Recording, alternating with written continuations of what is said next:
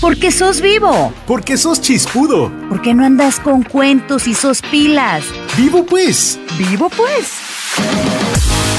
Aquí comienza el podcast más vivo de la red. Vivo pues. Con Alexis Ponce.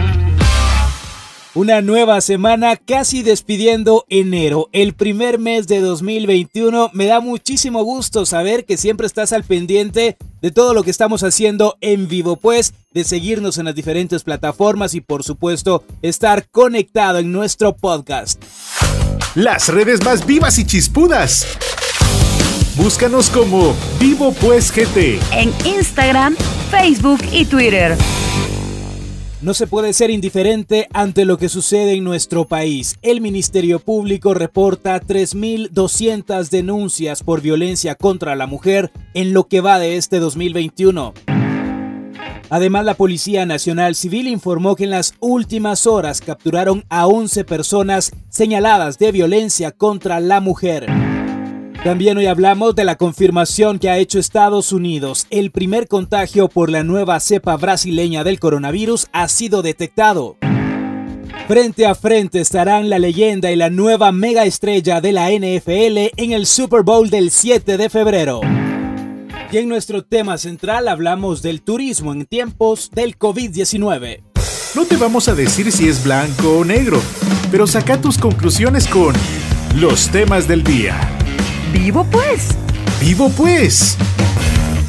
Guatemala sigue conmocionada por la muerte de mujeres de todas las edades, que la semana pasada disparó las alertas por los crímenes contra la niña Hilary Arredondo de tres años y de Luz María López, trabajadora del Ministerio Público.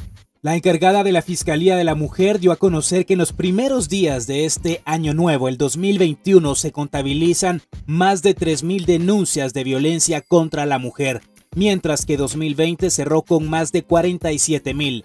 Según el Ministerio Público, en lo que va de este año, el 84% de las alertas Isabel Claudina por desaparición de mujeres han sido desactivadas, 81% en 2020 y 85% en 2019 respectivamente. Ahí no queda todo en cuanto a la violencia contra la mujer. La Policía Nacional Civil informó que en las últimas horas un total de 11 personas fueron detenidas, 9 hombres y 2 mujeres menores de edad. Además se incautaron armas de fuego y otros indicios que ayudarán en la investigación. A través de la línea de Policía Nacional Civil se han recibido un total de 172 denuncias por violencia contra la mujer, las cuales han tenido respuestas y 39 personas han sido detenidas en este año.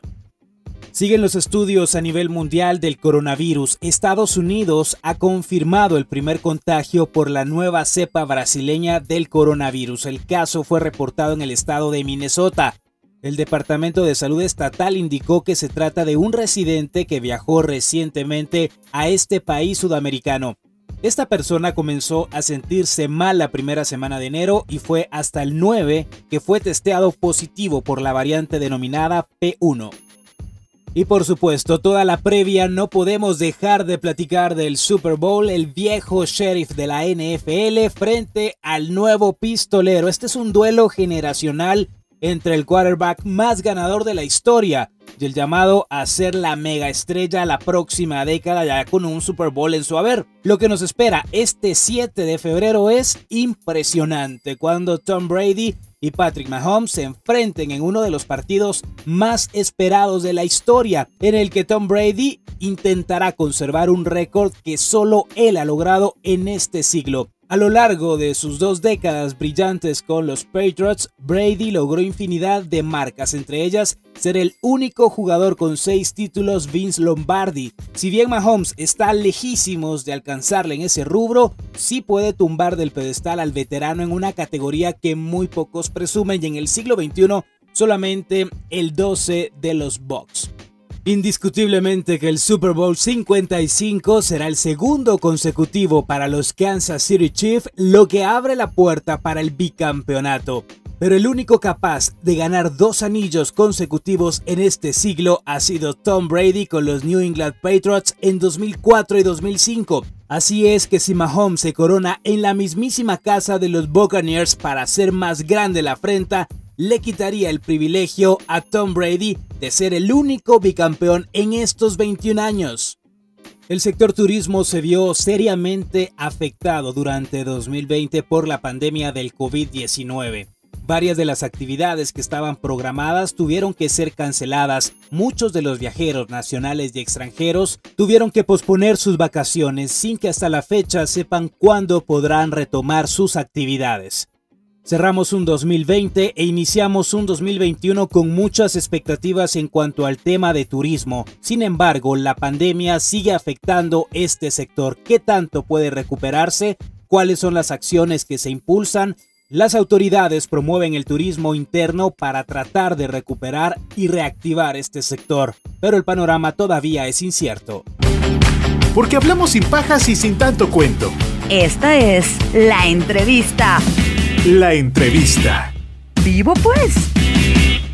Este nuevo episodio de Vivo Pues me da muchísimo gusto saludar a Osvaldo Contreras, conocido como Tito. Él es emprendedor, empresario, comerciante, trabajador 24/7, una persona que conoce muchísimo el tema de turismo en Izabal, específicamente en Río Dulce.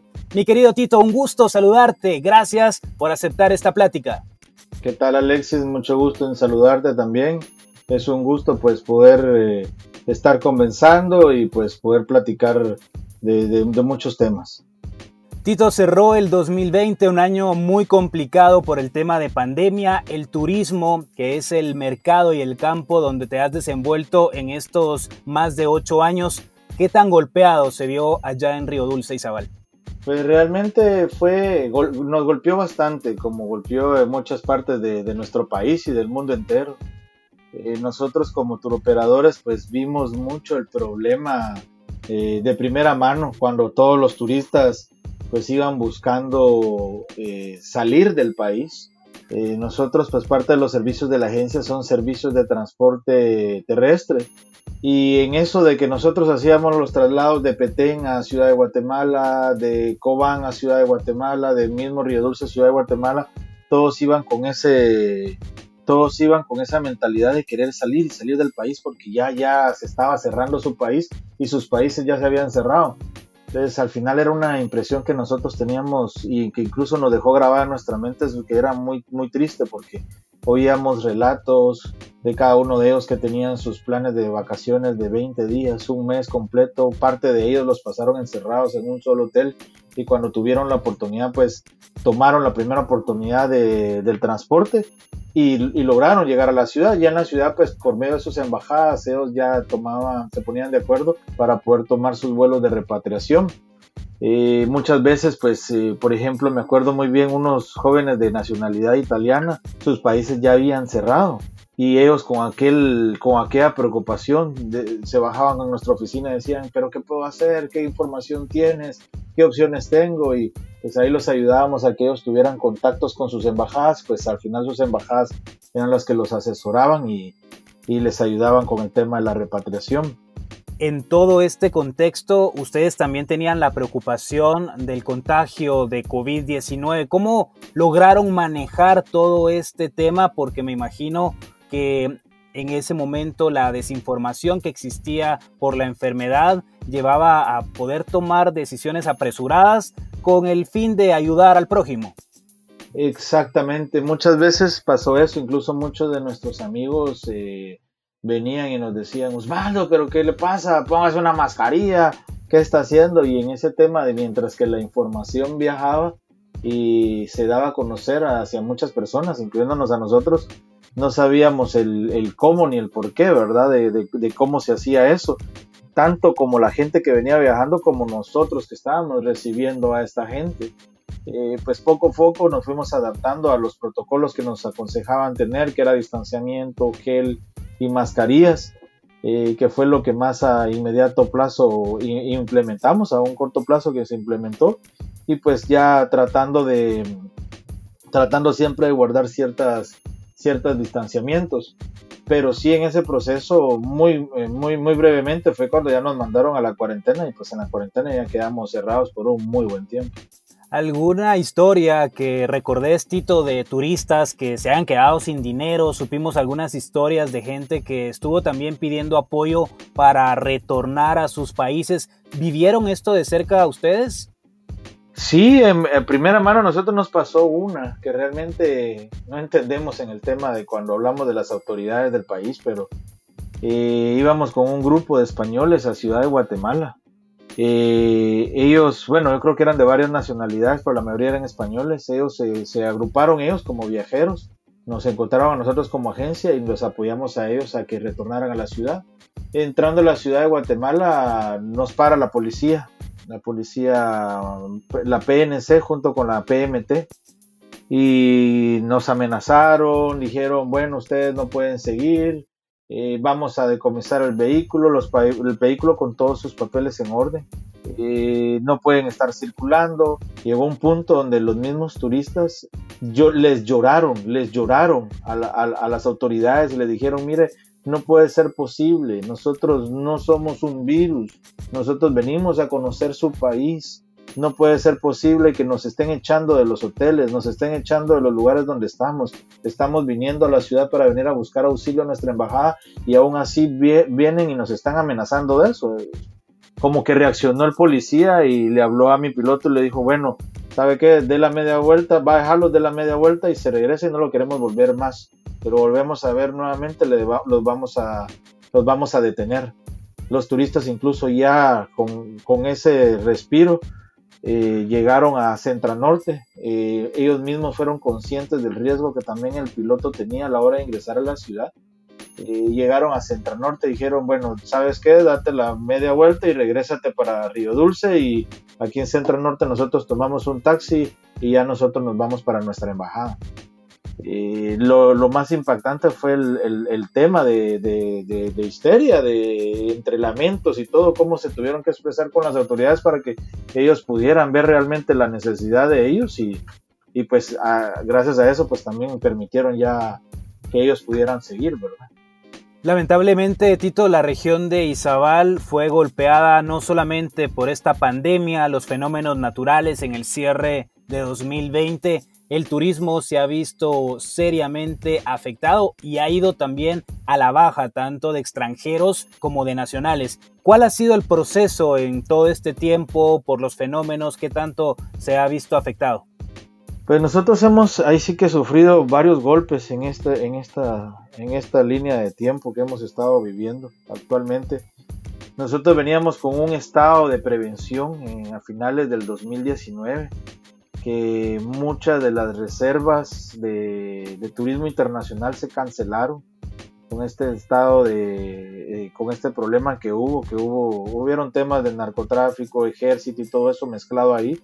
Eh, todas estas noticias pues las embajadas las trasladan a los países a sus países y sus países pues hacen cierto tipo de alerta. Entonces inmediatamente eh, de los países de orígenes de los turistas de una vez les dice miren no viajen está esta alerta y pues nosotros miramos ese, ese rebote hacia nosotros con la cancelación de servicios, ¿verdad? Nos vimos afectados hoteles, restaurantes, transportes, transporte acuático, transporte terrestre, en lo que era la zona de, de Izabal. Saliendo de eso, pues tuvimos un fin de año, eh, un diciembre, enero, pues que pintaba muy bonito para este 2020 y muchos de nosotros de aquí del destino habíamos visto los noticieros internacionales viendo este problema la pandemia, pero nunca, nunca, nunca, yo creo que el 80-90% de nosotros nos imaginamos que esto iba a venir como un efecto de ola y nos iba a sacudir a todos nuestros países vecinos y a nosotros mismos. Eh, ya estando en el proceso de pandemia, pues prácticamente nos dimos cuenta que estábamos en otro golpe más duro todavía en el tema del turismo, al, a un cierre total de fronteras, tanto de, los países que y nosotros mismos. Eh, pues luego se fue dando ciertos luzazos al, cuando fueron reaperturando ciertas restricciones, aunque hasta el día de hoy todavía tenemos ese tema de limitaciones porque eh, a mí me preguntan y hasta el día de hoy yo he estado tal vez trabajando un 10%, 15% de lo que normalmente trabajaba yo en la agencia, operaba yo en la agencia. Eh, seguido de esto, pues nos vinieron las tormentas, de la tormenta ETA, que bien o mal con, la cantidad de lluvia que hubo no nos afectó tanto eh, en relación a la, a la siguiente tormenta que era la de Iota. En esta pues hubieron fuertes lluvias, subió el nivel del río, y las carreteras sí fueron afectadas, ahí era donde mirábamos nosotros que sin carreteras pues no había ese tránsito de gente que nos visita, ya sea que se detiene a tomar un cafecito, se detiene a comer, contrata una lanchita, se queda a dormir por una noche, o sea, quedamos en cero durante esos días. Pero eh, algo, algo también, un fenómeno natural que nos sorprendió mucho fue que terminó de llover de esa tormenta y terminando de llover, el nivel del río en vez de bajar subió. Entonces todas las corrientes que venían, por ejemplo, de las Verapaces, vinieron a subir el nivel del río a un nivel bastante alto, fue de lo normal. Eh, no, no, no acaba de terminar pues la, la vaciada de todo ese exceso de agua cuando nos golpeó la siguiente tormenta, la, la tormenta de Iota, y pues a nosotros nos afectó bastante tanto en sus, con sus fuertes lluvias como el nivel de inundación. Realmente el referente que se tenía había sido lo de la tormenta Mitch. Y mucha gente que había construido, que había hecho sus muelles, que cierta, de una u otra manera habían eh, tomado referencia a eso, eh, se quedaron sorprendidos porque vino a rebasar realmente los niveles de agua en el tema, refiriéndonos al tema de inundaciones de agua sobre la zona. Eh, tanto que paralizó a nosotros en el tema de la cafetería, nos paralizó las labores durante 15 días. Eh, nosotros estamos ubicados dentro de un centro comercial y la gente en vez de dejar su lancha donde en un tiempo existió el muelle, llegaba con su lancha hasta la puerta del supermercado que está aquí dentro del centro comercial. Entonces sonaba gracioso y ameno, pero realmente era bastante inusual y grave de, lo que estaba pasando en esa magnitud, ¿verdad? Ahora, ¿qué ha pasado, Tito, con el anuncio y la invitación que hacen también las autoridades de turismo, el INGUAT, para que los guatemaltecos reactiven el turismo interno? ¿Está llegando la gente allá a Río Dulce, a la región de Izabal, o solamente son expectativas que se tienen para los próximos meses? pues yo veo un poco más de fondo el, problema. Eh, en WordPress cumple su función con lo que es la promoción. Pues bien, lanza un mensaje, ese mensaje pues despierta la curiosidad de mucha gente y pues ahí donde inicia y nace la idea de la gente de hacer planes y viajar. Pero este problema es más de fondo, realmente la afluencia o las visitas del turismo, porque ahorita con estas situaciones que hemos estado, hemos tenido eh, los desastres naturales, problemas en las carreteras, bloqueos en las carreteras, accidentes. La, gente que visita, la gente que visita nuestro destino, normalmente se hacían 5 horas de carretera, ahora se hacen hasta 10 horas de carretera, 7, 10 horas de carretera y un accidente hubo, se queda bloqueado y paralizado por el día completo la carretera. Entonces, el INWAT puede hacer su labor de promoción, pero hay muchos problemas que la gente evita poder venir a visitar nuestros destinos por estos mismos problemas que hay, eh, viales, eh, de organización, de seguridad, de seguridad vial. Problemas complejos que pueden pasar desapercibidos para muchos, pero en el sector turismo realmente afecta que una persona decida invertir, como lo decías, 10 horas de su tiempo para llegar a un destino que antes se hacía con la mitad de ese horario, uff, realmente complicado. Pero Tito, hemos visto cómo, y nos has contado cómo les ha afectado la pandemia, los estados de sitio, los fenómenos naturales. Como emprendedor también buscaste nuevos mecanismos para salir adelante en esta pandemia. El tema de la comida, los restauranteros, ha sido muy funcional en esta época. ¿Cómo va tu negocio de comida ya en Río Dulce? Pues realmente ha sido un, proceso de, familiarización eh, y de aceptación porque eh, tratamos de introducir ciertos conceptos que aquí anteriormente no se manejaban o no se manejaban muy fuerte. Uno de ellos es comida rápida. El concepto de la comida rápida, como su mismo nombre lo dice, es 5 o 7 minutos y ya se lo servimos a su mesa. Hamburguesas, panes, pero no con eso eh, perder la calidad, ¿verdad? De una buena carne, unos buenos ingredientes, un buen sabor que le queda a uno en el paladar. Y conforme ha ido eh, pasando el tiempo, pues ya ha habido cierta aceptación y cierta preferencia tanto de la gente local como de los visitantes y viajeros que circulan por esta zona. Lo hemos podido ir viendo y pues aspiramos a que esto vaya creciendo eh, cada día más. Ahora pues estamos empezando con un nuevo proyecto que realmente es traer eh, comida elaborada, pero ya tratar de buscar un sabor eh, gourmet para poder servir a la mesa. Hay muchos restaurantes aquí en la zona, no con eso se va a descartar de no con eso se va a descartar de su calidad del restaurante, eh, pero sí estamos tratando de introducir sabores de platillos que sabemos que a nuestro alrededor no, no, se sirven para poder innovar y poder dar esa buena propuesta o nueva propuesta hacia la gente que nos visita, tanto eh, nuestros vecinos, nuestros, nuestra gente local, como el extranjero que circula acá, ¿verdad? El agente viajero, el turista nacional, el turista extranjero, pues que esperamos de que regrese pronto hacia, hacia que vengan a conocer y a visitar nuestro destino. ¿Cómo se llaman estos restaurantes, Tito, para poder visitarte, saber la ubicación? También allá en Río Dulce es importante para que las personas que puedan irse a echar la vuelta al Caribe guatemalteco disfruten de estos platillos y de la gastronomía que se ofrece. Eh, la cafetería Colifato, Café Colifato y eh, la fragata Restaurante Mar y Tierra. Están ubicados en el centro comercial Parador del Río, local 6 y local 6A. Bueno, qué excelente. La verdad es que vamos a tener que echarnos una vuelta allá a Río Dulce, un lugar muy hermoso que ofrece una diversidad de paisajes para los guatemaltecos. Para cerrar, Tito, ¿cuál es tu expectativa? ¿Qué esperas para este 2021? Que si hablamos del contexto actual con la enfermedad y lo que ha surgido, todavía uno llega en determinado momento a sentir temor, un futuro incierto, pero ¿qué esperas en el tema de turismo? ¿Qué esperas en cuanto a tus emprendimientos que pueda suceder próximamente? Pues bueno, así que eh, con, mucha fe en Dios, esperar eh, que este nuevo año sea lleno de, por lo menos de, salud y energía. Eh, ya hemos vivido muchos temas muy, muy tristes y muy pesados el año que dejamos atrás. Eh, tenemos fe que este tema de la vacuna pues pueda venir eh, pronto, pensando en una normalidad que se pueda ir surgiendo tanto en Guatemala como en los países que, que anteriormente nos visitaban porque ahí sí que no va a haber turista que quiera viajar y hacer planes para viajar si va a ir a sufrir ciertas incomodidades por ese tema de la pandemia.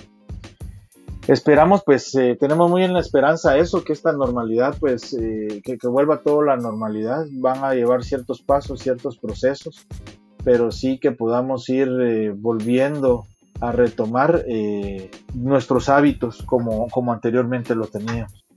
Tito, muchísimas gracias por platicar con nosotros, por contarnos todos esos detalles del turismo y también por compartir esos sueños y esas ilusiones que se tienen para el 2021. Un fuerte abrazo. Ok, gracias Alexis, gusto saludarte, estamos a la orden. Ponete vivo y escribinos. Correo electrónico. Vivo pues, arroba gmail.com. Gracias a cada uno de ustedes por seguirnos en las diferentes plataformas de podcast. Les saludo Alexis Ponce, esto es Vivo pues.